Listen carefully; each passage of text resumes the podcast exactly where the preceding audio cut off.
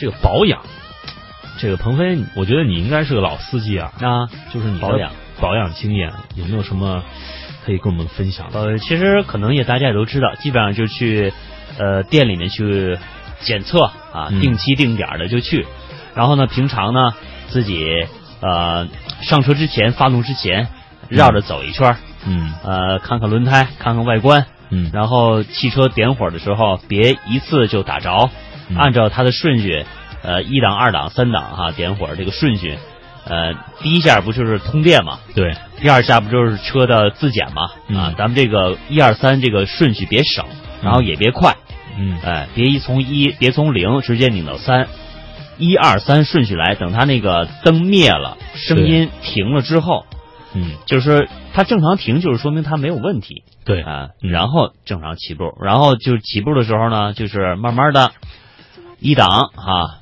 这个行进怠速行进，嗯二档逐渐升上去啊，对别着急，别加速啊，别急加速。对，我们在昨天的公众平台上有听众朋友发来这样一个，他说这个呃，在钥匙呃启动汽车之后，他发现这个仪表盘上显示出了发动机的这样一个黄色的仪呃图标，该保修了，呃该保养了。然后呢，他就说是怎么回事儿啊？如果说是您要是刚刚插上钥匙啊，呃，也就是说在一瞬间会亮啊。，对一瞬间会亮，那没问题然后在没有没有发动这个就没有发动汽车之前，嗯就是有一个那个小的黄色的图标的话，嗯，这些这是正常的现象。对，说明它在检测呢，对，如果您是在这样一个已经启动完之后开出去依然亮。还是依然亮，嗯那就是您的这个发动机该保养了。，对，所以说大家也要注意。哦，接下来说说咱们说说这个保养的问题啊。嗯，呃，我们说说一到四年，其实汽车也有年龄哈。对啊，一到四年是青少年期啊。嗯呃，一辆车在使用的头两年是生命的巅峰期，只需要进行这种常规的保养，基本上不会出什么问题。嗯，但是两年以上的车子啊，咱们要注意更换一些最易损耗的部件了。对。说到这最易损耗的部件有这么几个哈，首先呢就是刹车皮，因为大家开车啊，啊、不光是起步啊，还需要刹车啊，刹车才能停车。这当咱们的车一般使用三年，就需要检查一下，甚至是更换一下刹车皮了。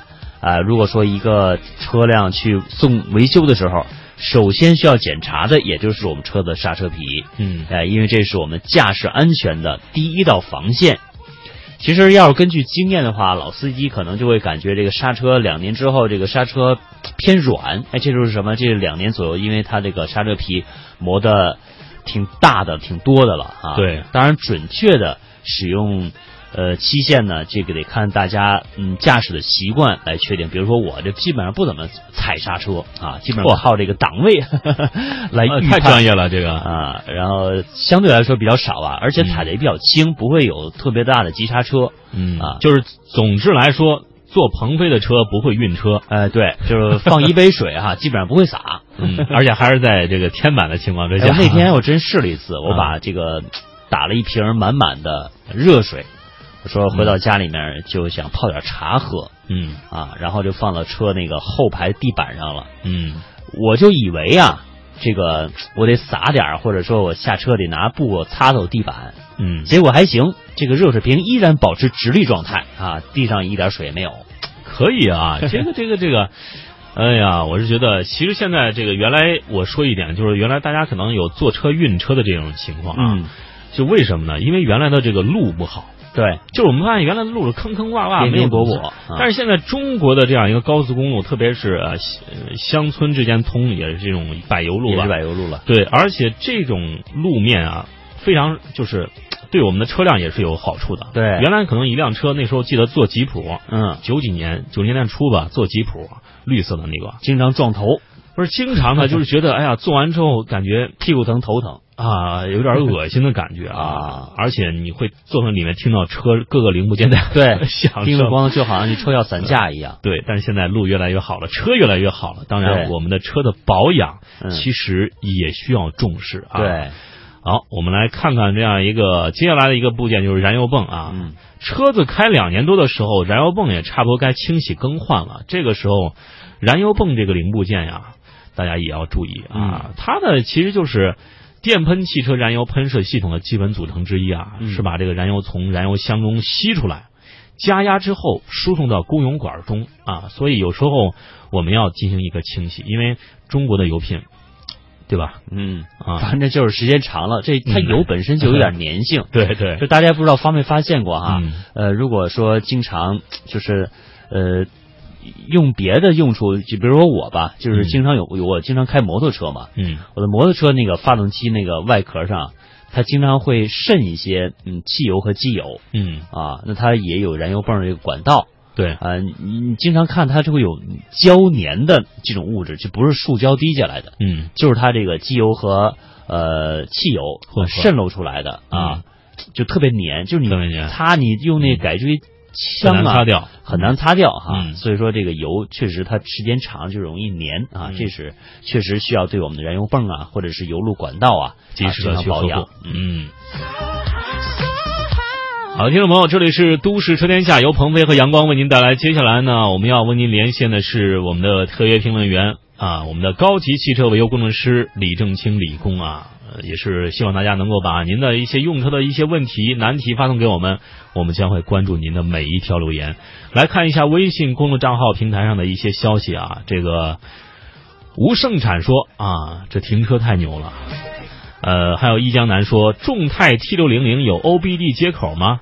呃，这个一般会在零六年之后的车基本上都会匹配啊。我估计众泰 T 六零零也应该会有的。您可以在啊方向盘的左下方啊，有的是这个 OBD 接口有一个盒子盖着盖着，有的呢是没有裸露在外面的，但是也是基本是朝下的一个状态啊。原问天空说，昨天早上说没拿到盒子，晚上就拿到了。他呼吁各位听友啊，不要着急，盒子在路上啊。嗯，说出了我的心里话。大包说，惠州人民表示寒潮已经到了，北极的空气啊很 凉爽啊。哎呀，这真的是您这鼻子真灵。话说最近惠州呃群众 在我们这个赢奖品的这样一个过程当中啊，很少见了。原来就是基本上是惠州、东莞、深圳三地民众啊，基本是把我们这个车天下的这个奖品给包圆了啊。也希望惠州呃这个大包带领惠州民众 尽快的再重新站上奖牌榜的位置啊。好，接下来连线我们的高级汽车维修工程师李正清先生，李工你好。李工早。哎，好，那我们也继续哈，我们在半点之前所说的这个话题保养的问题啊，嗯保养的问题啊，说到了该说老年期了吧？中中年年期还没说完呢，中年期没说呢。中年期其实也是一个挺长的时期啊，是我们的车开到了四到七年的时候啊，确实跟我们人一样啊，嗯啊，这个车子上的很多东西都开始松了，包括车内各种橡胶管啊、车盖底的底下的一些问题。呃，那可能很多的人也考虑哈、开到四五年的时候是不是该换车了？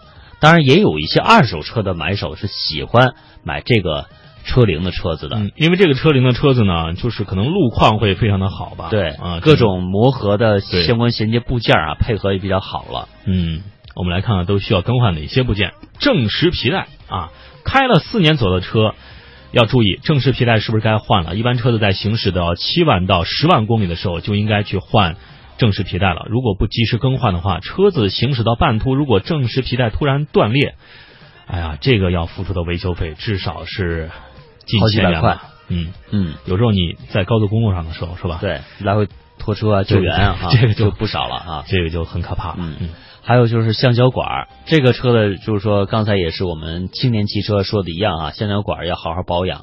那如果说不好好保养，就容易漏黑油啊、漏水的问题就会接连发生，这很自正常。因为这橡胶时间长了总会会老化的哈、嗯所以说大家对车子保养的好呢，这种老化问题啊啊就会更加的关注密切一些啊，让它呃出现一些萌芽，就给它消化在摇篮当中。嗯，另外就是水缸啊，五年左右的车子，咱们的水缸可能会被里面的化学物所腐蚀，有些车子的水缸开始漏水，水缸呢当然就需要更换了，定期给车子更换机油，过滤器等等啊，嗯，花一些小钱可以省下大钱。